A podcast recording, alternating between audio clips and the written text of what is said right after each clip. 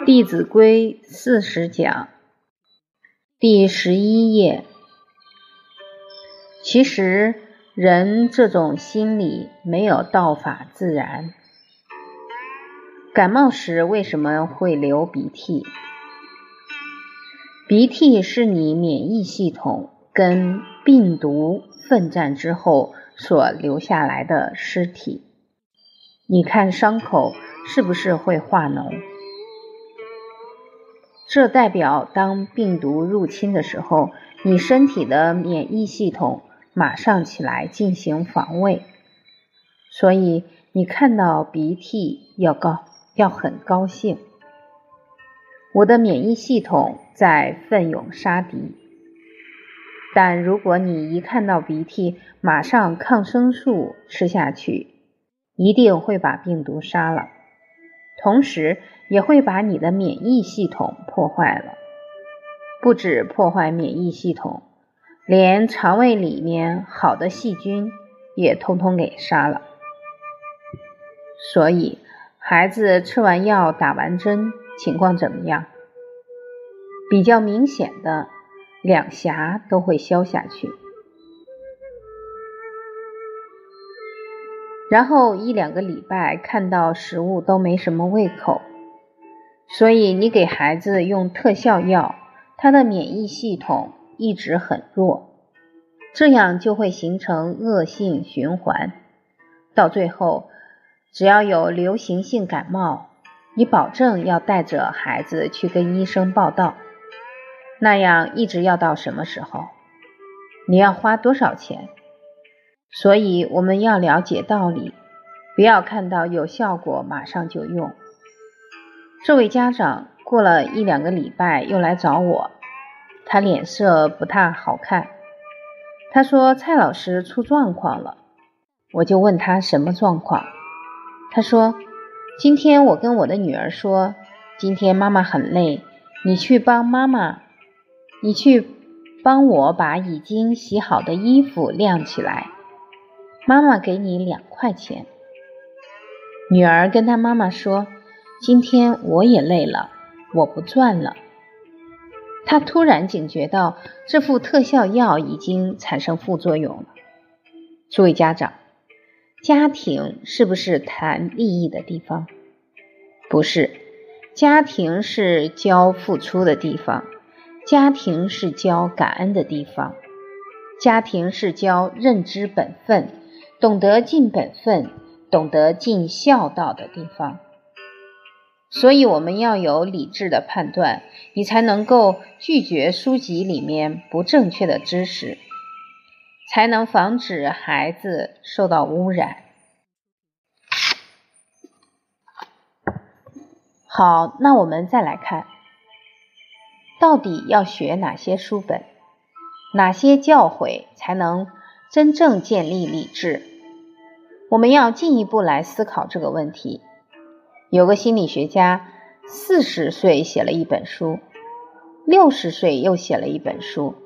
我们要看哪一本？六十岁，为什么？经验丰富。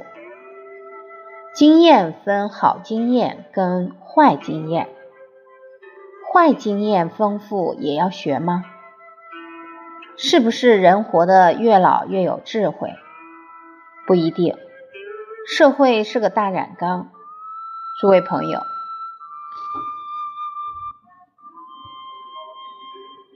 二十岁的人比较单纯，还是四十岁的人比较单纯？单纯离智慧近，还是复杂离智慧近？很多事情你不能。似是而非，要很清楚明白，你的人生才会走对，不然压错了，人生可不能逆转。所以要战战兢兢，要很谨慎。假如你只是相信他可能说对了，就把你的人生压给他，甚至于把你孩子以后的幸福压给他，这样太危险。不能听哪个人说你都相信，因为他所说的话还不能印证是智慧，还不能印证是真理。而中国传统文化是已经经历几千年的人类共同印证，确确实实都是所言不虚的真理。中国圣贤的智慧是超越了时间跟空间的。我们来看一看，四五千年前做人要尽孝，四五千年之后要不要孝？要，所以超越时间。中国需要孝，外国呢？请问外国人听到孝的教育，他的内心会怎么样？人之初，性本善，他们听了会很欢喜。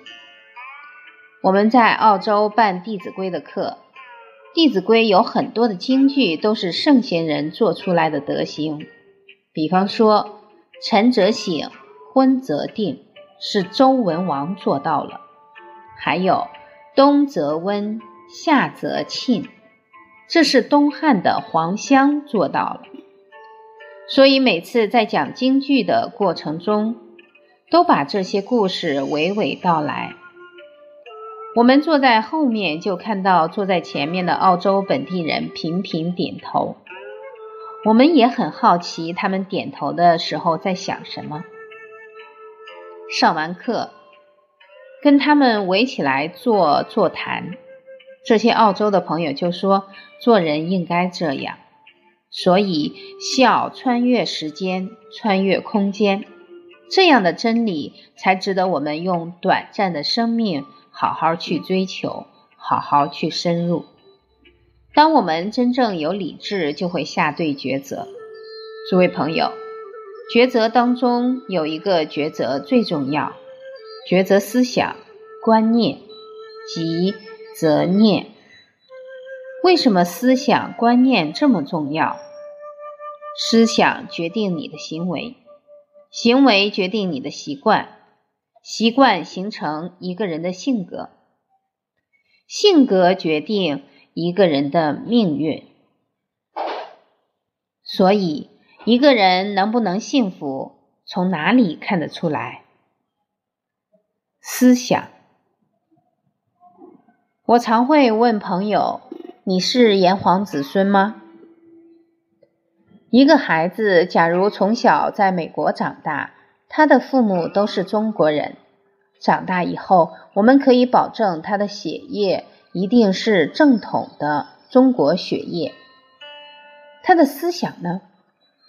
思想重要还是血统重要？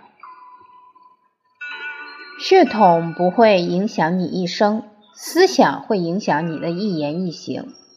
所以，我们做人要重实质，不能重形式。我们现在来检验一下，我们的思想是不是炎黄子孙的思想？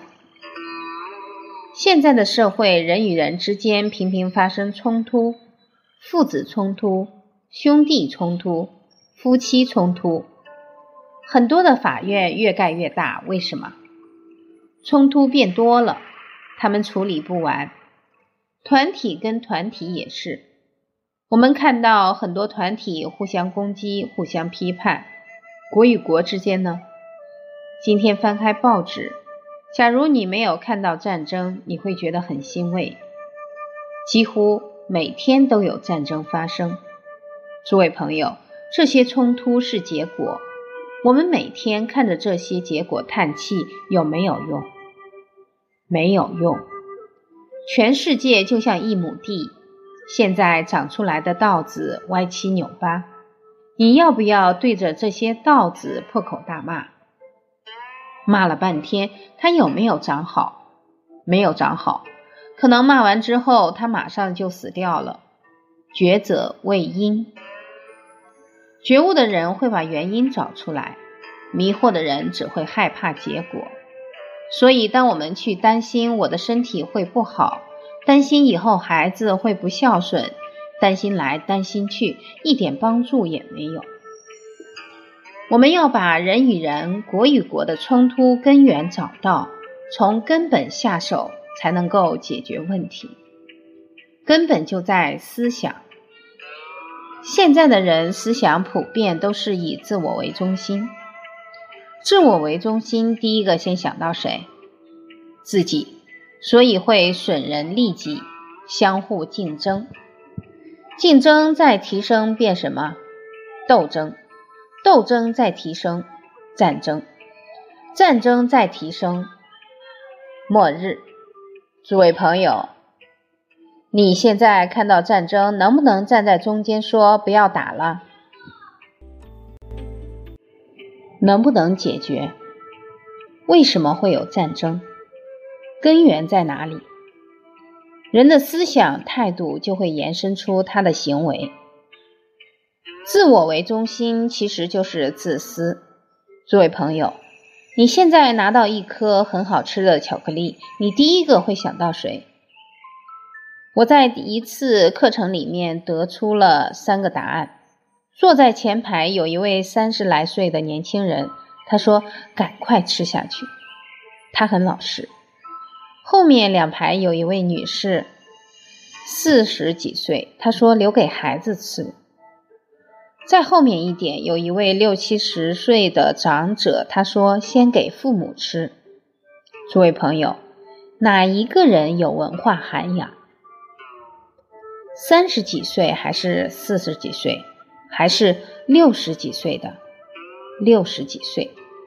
可是六十几岁的人可能不识字，三十几岁的人可能是大学毕业。所以学历越高，不代表他有文化，不代表他越懂得做人。我常跟小朋友说，大学毕业没有没有文化？他们马上说有。我说不孝父母有没有文化？他们说没有。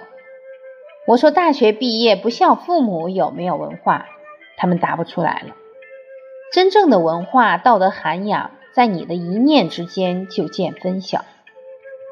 三十几岁第一个念头想自己，所以自私；四十几岁想孩子，对不对？现在人慷慨激昂，对。假如回到两百年前，你可不要这样讲，你会被人家笑，人家会觉得你没有智慧。因为当你拿到好吃的东西是先给孩子，你已经给孩子错误的示范，他会想到谁最重要？我最重要。你已经在长养他的自私。但是这块巧克力，你假如是拿给爷爷奶奶。孩子在旁边看爷爷奶奶笑得这么灿烂，他会很感动。你培植了他的为人，他的为人子之道。刚刚这个事例，我们也好好醒思一下。假如我们很自私，就不是炎黄子孙。自私多是受到资本主义跟功利主义影响。诸位朋友，现在受功利主义影响的人占多少？而且数字还在继续增加当中。诸位朋友，假如继续增加，社会冲突会不会解决？不会。要根本解决，从哪里入手？从人的思想开始。我们常常在说，战争可能落不到我身上，末日我也不一定看得到。很多人，很多人对末日的想法是什么？觉得几颗原子弹炸了，地球毁了叫末日。其实生不如死更痛苦。什么样的生活会让人生不如死？孩子在外面为非作歹，家长每天担惊受怕，真的活得比死还痛苦。当道德都沦丧的时候，那是真正的末日到了。在四川，有一位十三岁的孩子煮饭给他爸爸吃，他爸爸吃完就暴毙了。家里很穷，没有钱验尸，所以就埋了。过一阵子，煮饭给他妈妈吃，他妈妈吃完也死了，跟他父亲安葬在一起。他去给父母祭拜，祭拜完很不耐烦。把那些饭菜赶快倒进垃圾桶。他的婶婶看了之后心里起疙瘩，这个孩子怎么对父母一点恭敬心都没有？结果这孩子走过来跟他婶婶说：“我爸爸妈妈是不是有买保险？”他婶婶听完很警觉，赶快报警。调查结果确实是他亲手杀了父母，为了什么？那个保险费才一万块，不多，两条命都没了。他为什么要拿保险费？因为要去买一部手机。诸位朋友，欲望的力量强不强？强，欲令智昏。所以，我们教孩子是要长他的欲望，还是要长他的德行？那会差很多。假如你教孩子是让他懂得孝道，懂得尽自己的本分，那他念书是他的一种责任。他念书觉得要不让父母担心，这是长他的德行。假如他念书是你说今天考前三名带你去吃麦当劳，上了初中，你说考前三名给你一台数码相机。考上大学，你说你考上大学，给你一台电脑。当我们这样引导孩子的时候，是在长养他的欲望。他没有看到本分，他要的是他的欲望。所以有个孩子考高中考上了，就对他的父母讲：“爸爸妈妈，你们要替我买几件名牌的衣服。”他父母很纳闷，说：“为什么？”他说：“因为我考上高中，你们省了很多赞助费。因为他考上高中，他的父母不用再去帮他买个高中念，所以他觉得他很有功劳，替父母省了这么多钱，父母应该回馈他，帮他买几件衣服。他的父母听完之后，内心怎么样？为什么孩子有这种态度？”一直用物质跟孩子互动，再教孩子，他物质化就会很自私。早知今日，何必当初？我们不希望道德沦丧，就应该从自己开始做起。很多人都会觉得，现在社会都变成这样，我再怎么做，可能也没有效果。请问我们这样的念头对家庭、对社会有没有帮助？没有。这样的想法理不理智？不理智。我们不要小看自己的力量。一个人的真诚心、真德行，能够唤醒身旁周遭人善良的本性。古代舜王为人非常孝顺，修养很好。父母虽然对他很凶，但是他依然尽他的孝道。因为他知道亲憎我，孝方贤。跟父母可不是交易，不能说今天父母对我凶，我就对我就不对他好。